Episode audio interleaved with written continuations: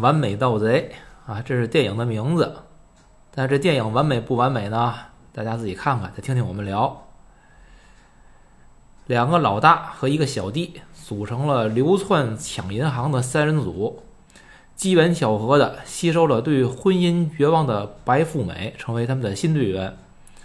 白富美在抢银行的事业上，她没有什么助力，但是呢，依靠自己接吻的绝技，先后俘获两位老大，以至于亲如手足的两位老大险些反目成仇。中国的老话讲“兄弟如手足，女人如衣服”，意思是说呢，手足可以放弃，但是不能共享同一个女人。然而，这个导演他叫巴瑞·莱文森，他就执意要让这个手足和衣服三人同行。传说中的三 P，于是就霸王硬上弓。硬上弓的代价呢，就是收获了我的一个差评。这个片子啊，我给它按阶段划分，就是从喜剧到悲剧，最后又是反转成喜剧。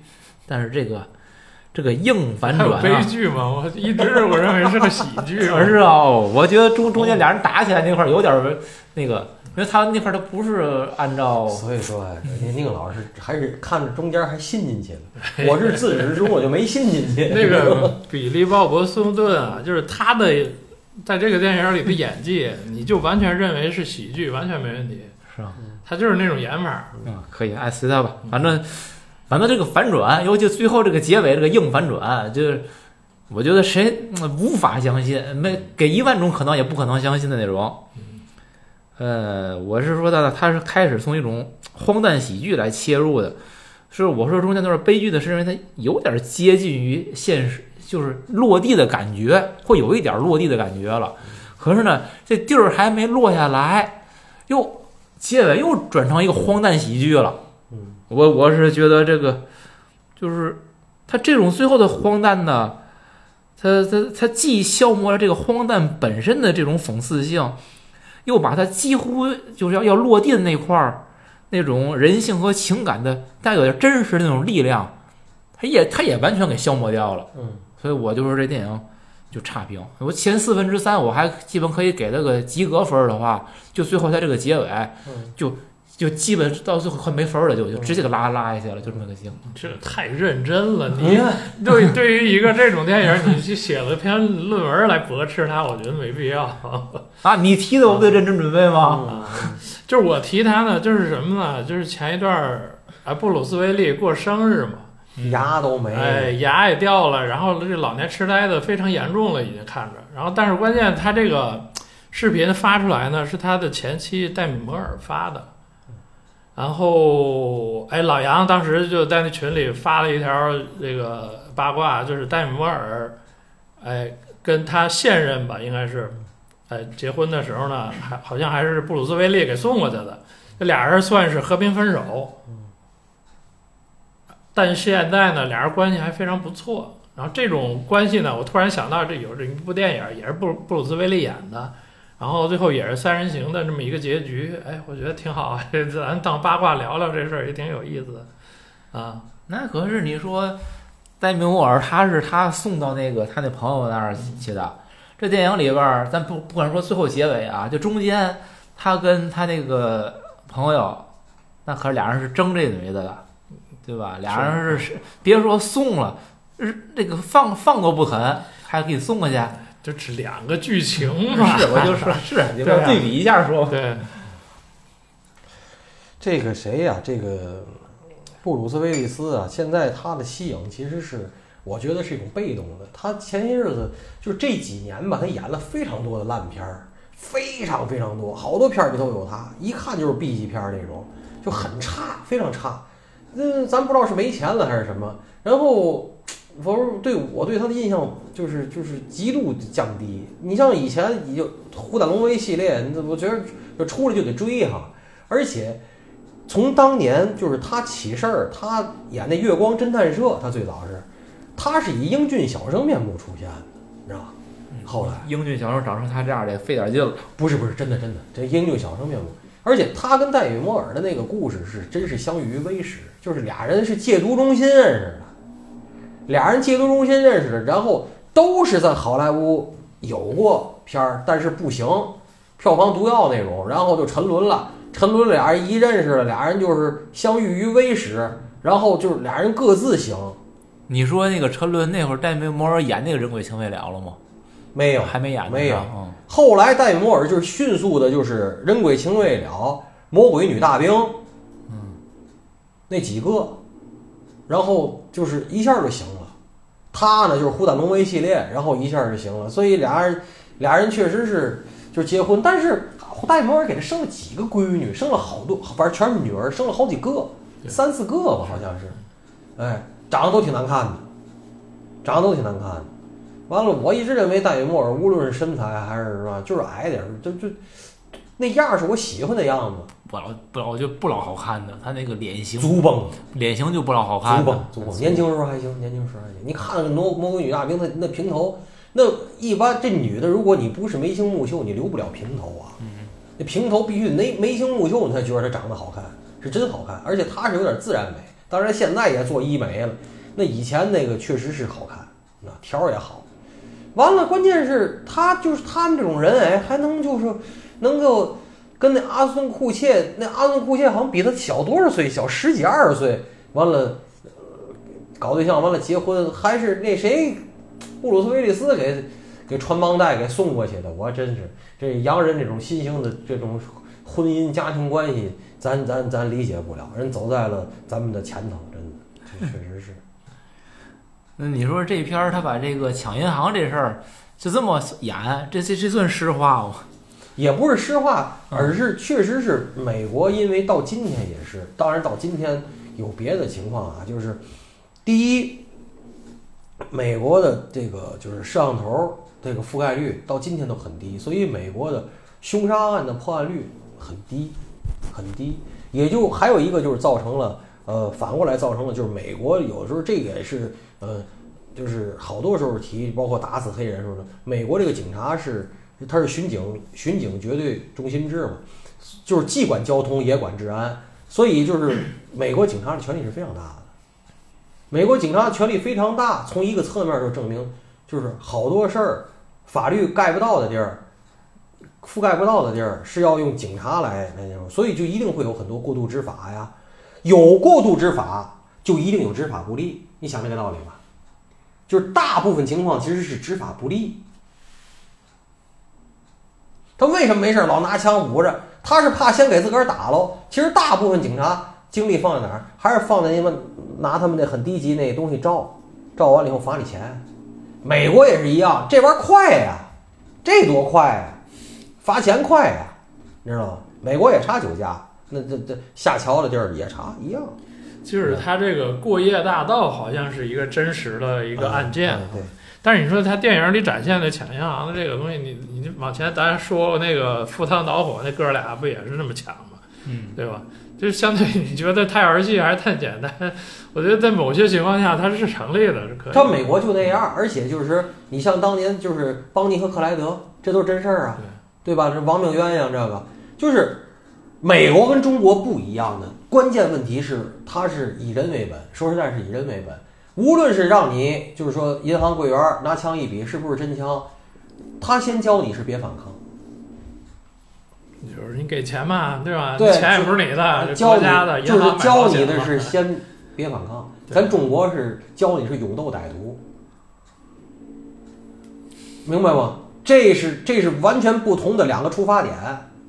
为什么美国那你觉得那么儿戏？是因为他们太听话了，教的就是别反抗，这抢劫犯也知道你你你的意思，哎，啊。所以他敢抢去，哎，我也不就不不不太为难你。对，嗯，就把把这些盒子里边零钱都给我，我啊。这这走，咱也别太费劲。咱这儿教的是勇斗歹徒，嗯。你这东西，你这东西它 是，对吧？你跟抢银行跟抢这便利店不一样，那便利店那是他自己的钱。那，真有钱啊，对枪那帮里边下放着枪呢，对。吧？对，那韩国人啊、温州人啊，都敢你妈动枪打老黑，绝对敢，你知道吗？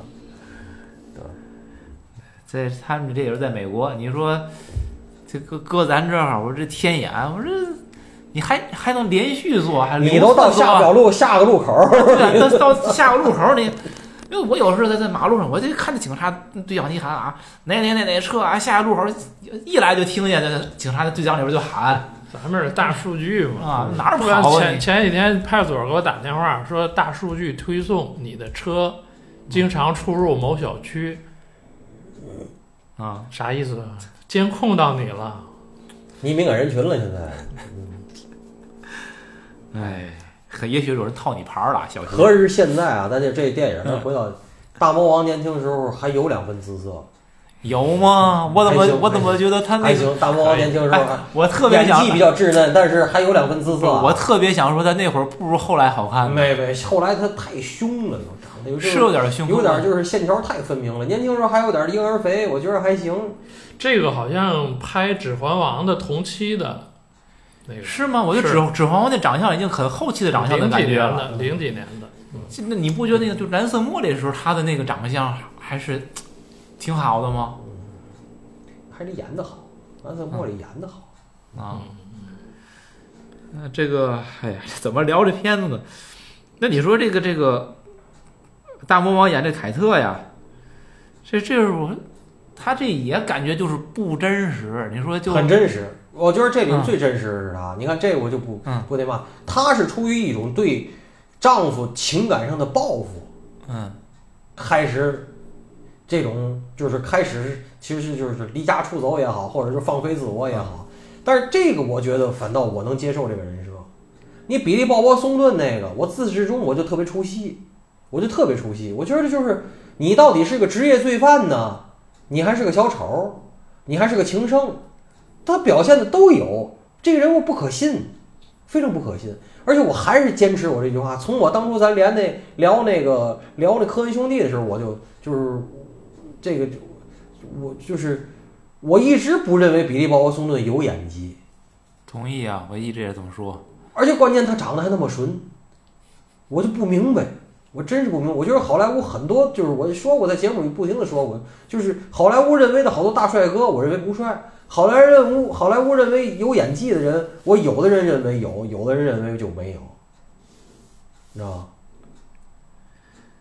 那你说这个这个凯特啊，呃，你说这偶然的机会跟这个两个这跟这大道跑一块儿来了，他是完全进入了一个另外的生活状态，就是刺激，感觉这这是刺激，这个发发现新发现新大陆，精神鸦片。没有恐惧，对，精神鸦片他没有，而且他发现就是那一夜那一夜过了以后，就觉得俩人哎，就是就觉得就人畜无害，就是这俩人，对吧？还有一个问题是，他最后俩人都快搏斗的时候，他他说那话我特别能接受，他觉得他把这俩男的捏到一块儿，在他心里头是个完美男人。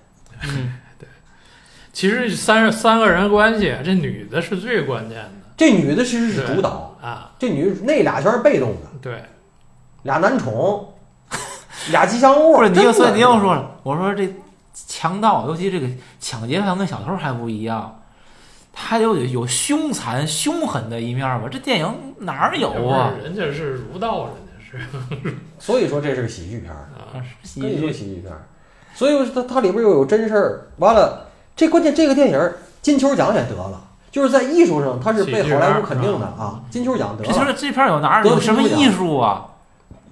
那那那好莱坞说明好莱坞影评人工会是是认可这个片电影的呀。嗯完了，它还有真实的故事托底，行吧，你知道吗？咱不喜欢，不证明这电影不成功。我我说这片儿就是能感觉比较好的点，就是你刚才说的，凯特最后那俩这俩大盗打起来了，凯特说：“哎，姐，你们俩结合在一起才是完美的男人。嗯，这是我，但是呢，你我不能我不能选择你们其中任何一个，我两个我都得要，对呀、对吧？最后还表结最结尾不还表大肚子了吗？对，到底是谁的？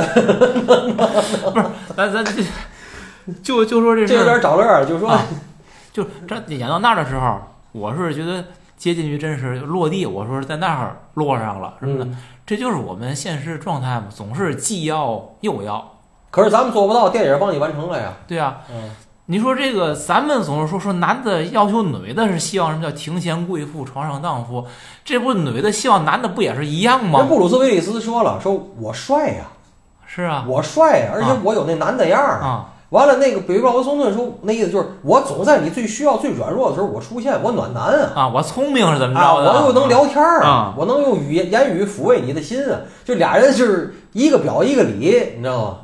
对啊，就是我我在咱群里发过，就是你们估计没看，就是那个一枝独秀那个博主我看了呀，是吧？对呀、她就是有个老公，然后呢，他在澳洲还有个邻居嗯，就是他平衡这个关系，我觉得平衡的就是凯特的平衡。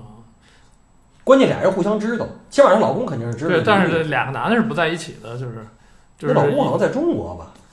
反正这异异地不在不在不是邻居，嗯，对，反正就是这种状态，就是你你可以不理解，不是我但不是我不是肯定是不是我肯定是有这种状态师现在这意思不是不是解极了。不是不理解，我是说他这如果是稳定关系，一定是有除此以外其他东西能拖得住他。我不我不太相信单纯的就是这么一一种一种关系能够维是一种戏剧或者喜剧化的方式哎给你呈现出来，对这种状态。所以，所以就是聊这个呢，我也提出来，就是一个开放这三人关系是怎么回事儿。我估计咱仨聊聊不明白，我估计咱仨 三人关系。那穆子美当年也闹过跟那司机那事儿啊，啊，穆子美跟那司机的事儿，最后是以那司机给他司机回归家庭，然后跟自个儿媳妇儿给穆子美骂的狗血喷头为为对，咱只能说举一点现实生活的例三子。三人关系啊，我认为是这样，三个人关系要不俩男的，要不俩女的，对不对？嗯同性的两者之间，嗯它一定不能是就是一边儿沉的平等关系，它一定是有个主从，他没有个主从，这关系稳定不了。我不知道这点你们认同不认同？就三人关系可以存在，也能稳定下来，但是其实同性的那两个人一定是有主从的。就是一个三角的话，它可能就有两边儿，那个边儿它是没有的，哎，对吧？你你说为它这三边儿它都未有三边都有，就其其中一定有一边是最长的，然后有个短边，然后啊。两个跟另外那个边去接去。你说两个同样长的边去接第三边，一定不稳定。啊，就是一山难容二虎，我就这么尤就尤其对于这个这个性，你直男思维吧，不是对吧？尤其性这个东西的这种独占性、自私性，我我是觉得很难。但是就是那个穆子美那故事，当年我是一直跟了的，跟着看了的。然后这个因为穆子美有钱，穆子美后来做网店儿，呃，那司机没嘛钱，他有时候跟那司机他妈搞完了以后，他还给那司机来点零花钱嘛的。那司机就是提供情感价值，然后活儿特别好，嗯，但是就是没钱，然后身体挺好，不能帮他干点家务活儿，完了还能让他嗨，啊，就是这个。然后自个儿有娘们儿，娘家娘们儿就是家庭妇女，嗯那是个外地人，道是安徽的还是河南的？这不是还是一种交换美也是，关系吗？穆子美也是那种南方的，就是那个穷丑女孩。后来不是靠自个儿出位这块儿，啊，所以就是，嗯，然后这个一枝独秀这些这个女的当年有名是因为她那个换妻嘛嗯，换妻完了后来又去澳澳澳大利亚移民，她是也不是北京人，我记得是湖南的陕西还是哪儿？对对对，完了以后。然后他还是做点儿，也做了一个那个网络网网购的网购的公司，也做点儿什么那种代购嘛的。所以就是经济上头应该没有那吧，就是你从微博上你去跟着看他的情情况下来讲，就是他的就是一枝独秀那个三人行是真的是邻居提供肉体欢愉，他自个儿那老公是提去提供情感价值，还是各取所需了。是情感价值。这个在这上来讲，他并没有说哪个强哪个弱，他都要，他都要，嗯。然后穆子美那个是，就是实际上是对于那男，对于司机来讲，司机来讲是他不会离经叛道，把自个儿村里头带带到北京打工来这媳妇儿休了，嗯，从来没想过。但是这头呢，又给他零花钱，又给他带来刺激，那穆子美豁得出去。他还在穆子美这能获得很多肯定，就是第一能让穆子伟嗨，第二穆子伟还给他钱，给零花钱。穆子伟跟他就是反复强调，就是我们不是金钱关系，我不是买他，就是给我那嘛小狼狗，但是就是但是我有这个经济能力，我还能够贴补他。他有时候作为他给我换灯泡啊，给我他妈修水管子那种劳务的一个那个东西，只是说，比如说我给水猫我给二百，我给他我给一千，是有加成，嗯，明白这意思吗？但是在这种情况下来讲，我觉得不太符合您说的哪个强哪个弱，而是说你只是现在的人又都升级迭代了，我只取你身上我有用的那几块儿。也许吧，因为我看电影，我是觉得，你像这两个大道，一个桥，一个这个泰瑞，是理想化了，不是您太认真，不是认真，咱就 说你看不是，咱就就这影片来说，你看他们两个就是，我是觉得相对来说这个桥他更主导一些，这是一个。然后这个咱把这乔和泰瑞在放下，这不这里边还有哈维嘛？就乔那个亲戚跟他们一块儿开车开车放风那个，你看这哈维其实特别有意思，他压根儿不多看就是这个这个凯特一眼，他就他没啥，他他不看他。我我感觉就是，他是知道这是两个老大的人，这跟我没嘛关系，所以他就看的是那个 pink 那个粉红色，他这个被那粉红色迷住了。他按说就是凯特这个女人其实也挺有这个魅力的，挺撩人的那种。她从来她不去想这件事儿，啊，默认的就是老大的女人跟我没什么关系，我就找我那粉红色就得了，嗯，是不是？嗯就是我说就是。其实这也是一种很每个人都很明确的自己地位该要哪个，恰恰是因为两个老大有点势均力敌。虽然我说乔可能会更主导一些，有点势均力敌，所以两个人在抢女人这件事上，就是很难获得一个达成协议。我再给你说说一个，就是我我以前出去玩去，我在那个川西的巴塘，就说这个一妻多夫，嗯，是我在人家家里边儿。这个这一个女的有两个老公，两个丈夫，嗯，然后呢，真的就是其中一个就是主要负责，哎，家里边儿干活呀、挣钱呀，也比较能说，比较外向。另外一个就特别内向，也不怎么说话，就是就明显的从属地位。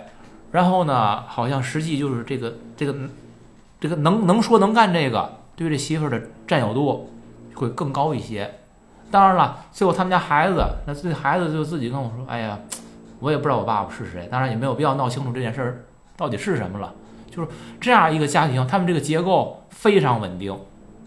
嗯，就是我跟你说，这个这种三三人关系，就是这这当时我知道之后，就是首先是风俗，人家当地人都接受，这种情况很普遍。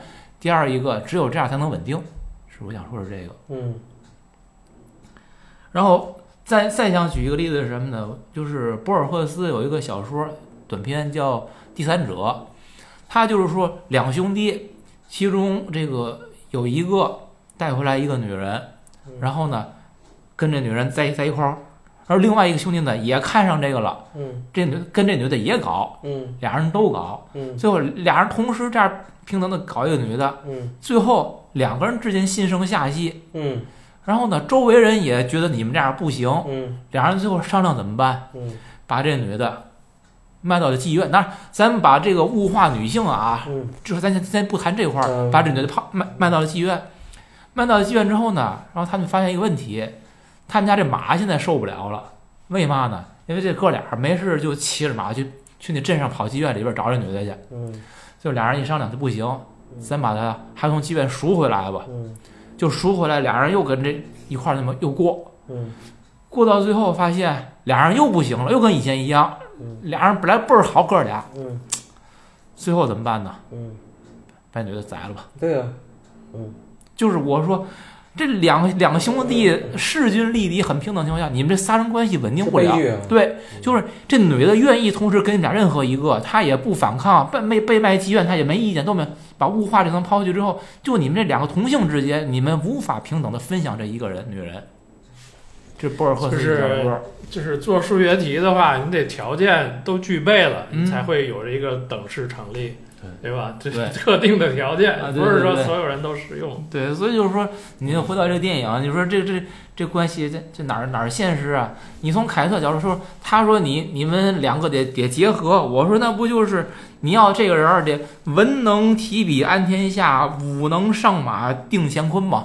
嗯，不要要这样一个人吗？这硬币的 A 面和 B 面，你非得把 A 面和 B 面粘在一起，同时呈现，那就是不可能的事儿。嗯，所以最后你这事儿成不了。所以我倒是认为，如果她就走了，尤其看了那个电视说她老公说，哎，只要你回来，家里大门永远为你敞开，嗯，她就走了，哪怕你报警或者不报警，我觉得这事儿都挺成立的。这事儿落地了，就是咱总说出走之后还要有个回归，你怎么回归？你会发现折腾一下，我这个探探索，重新发现人生，我既要又要那东西，实际我不可能同时得到。就嘛还我当我这家庭妇女，我老公倍儿有钱，挺好。我回去，哎，我觉得这事儿，这电影要这么演，哎，我觉得挺不错的。可是他最后生生的这女的没回家，而三个人最后还真就就做了个局儿，假死什么抢银行还抢成了，最后跑跑到墨西哥还是跑哪儿去的，过起了没羞没没臊那种逍遥生活，这不是纯扯淡了吗？我说，可是这个电影啊，不管我们怎么说啊，还是推荐咱们听友们去亲自看一下。我如果您看了，我给您再加一个思考题，就是接着宁老师说那个事儿。宁老师，在民国时代，娜拉出走之后，如果你往深了想的话，是丑闻。无论回不回家都是丑闻。到这女的这儿也是一样。回归这件事不成立，不成立，是丑闻，或者说是笑话。那你可是按电影这样演，你觉得他们三个是个童话，是童话、啊，那不更更更不靠谱吗？对呀、吧是不靠谱啊，是童话啊。所以咱们就是咱们，你以为咱们今天就是受太多这种新电影的这种这个影响，咱们不接受这种顺拐呀、或者你妈没羞没臊这件事儿了，已经。就是你说，你看，你不是按一地鸡毛，咱们更接受，对就是对吧？咱们你说这一地鸡毛是真实的，对这凯特回家以后，跟她跟她丈夫估计这日子大概率也过不了多好，很很正常嗯。那这个其实你说符合，我就以前咱们聊过那些片子，就你说站台里边那崔明亮，就你老你老说叫罐糊都叫不行，那儿一一摊那种，嗯，那个是可信的我的。见过外边世界了，我他妈要做一个麻木的人啊！对啊，你再说，我跟你就不是很恰当的。你说《一代宗师》里边最后宫二，他说我我见过天地，见过见过人，见过人生嘛之后，我最后我就选择吸吸大抽大烟，嗯我我就这么过了。嗯，那也是，我觉得很很能理解。你见完之后，我无欲无求了。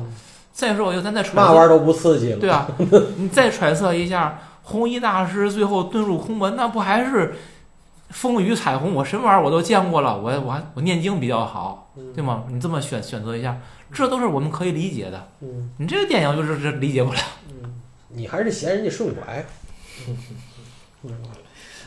就是话题可能时间不够了，就是我刚才在上一部的时候就说，就是你就是这些年代，咱之前那些年代看的那些经典电影，包括呃这个电影吧，就是当年我还挺喜欢的这个，然后现在这个年代，就拿这次奥斯卡的那个最佳影片《瞬息全宇宙》来说。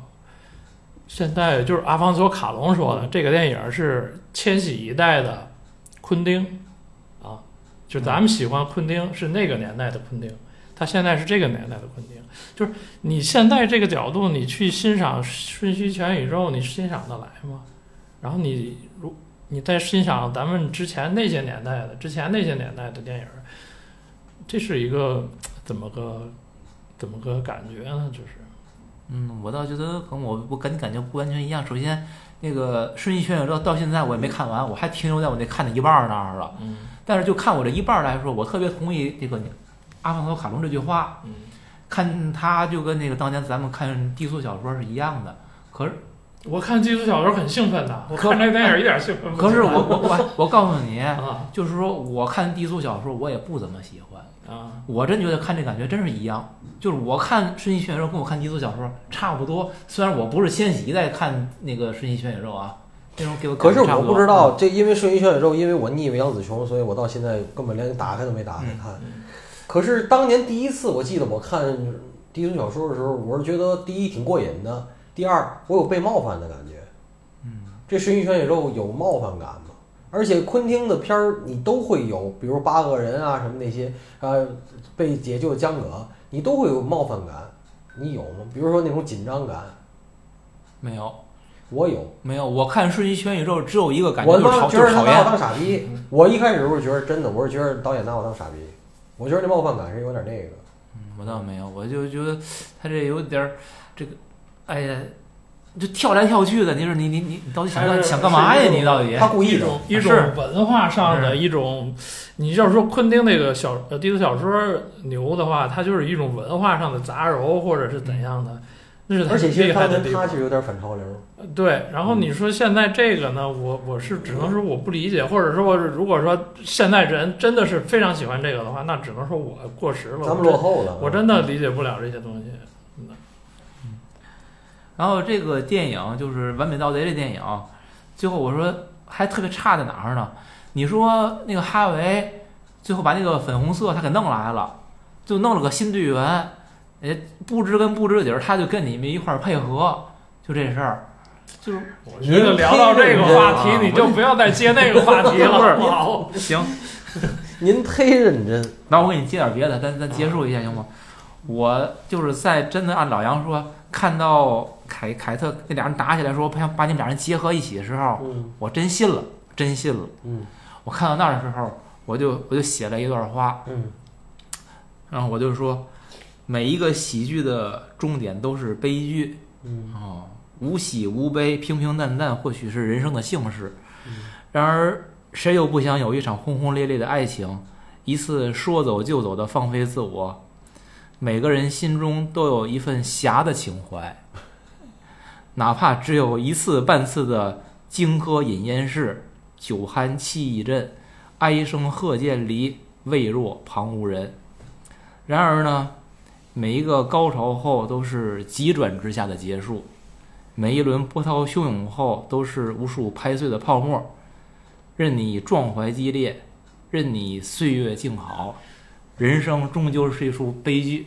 但我没想到，他最后生生给我弄成了个喜剧差评。您这个让我想起来，就是就是几年前我在那小群里说的那个，都渴望一场这个说走就走的旅行，一场奋不顾身的爱情。你要把这排列组合要到了个儿，可就费劲了。一场说走就走的爱情，知道吗？说散就散。一场奋不顾身的旅行，到黄山上看树上你妈都趴着你妈红衣大娘，我操，那可傻逼了！我跟你说，没有您说这么风花雪月呀。吓死了！我听着我们俩都吓坏了。我可以就收收到这儿吧，挺好。我操，太哎呦，您这段够意思啊！这就是他能写成这样，我都我我觉得宁老师这真行。Every now and then I get a little bit tired of listening to the sound of my tears. Every now and then I get a little bit nervous best of all the years have gone by. Turn around. Every now and then I get a little bit terrified and then I see the look in your eyes. Turn around, bright eyes. Every now and then I fall apart. Turn around, bright eyes. Every now and then I fall apart. Every now and then I get a little bit restless and I dream of something. Every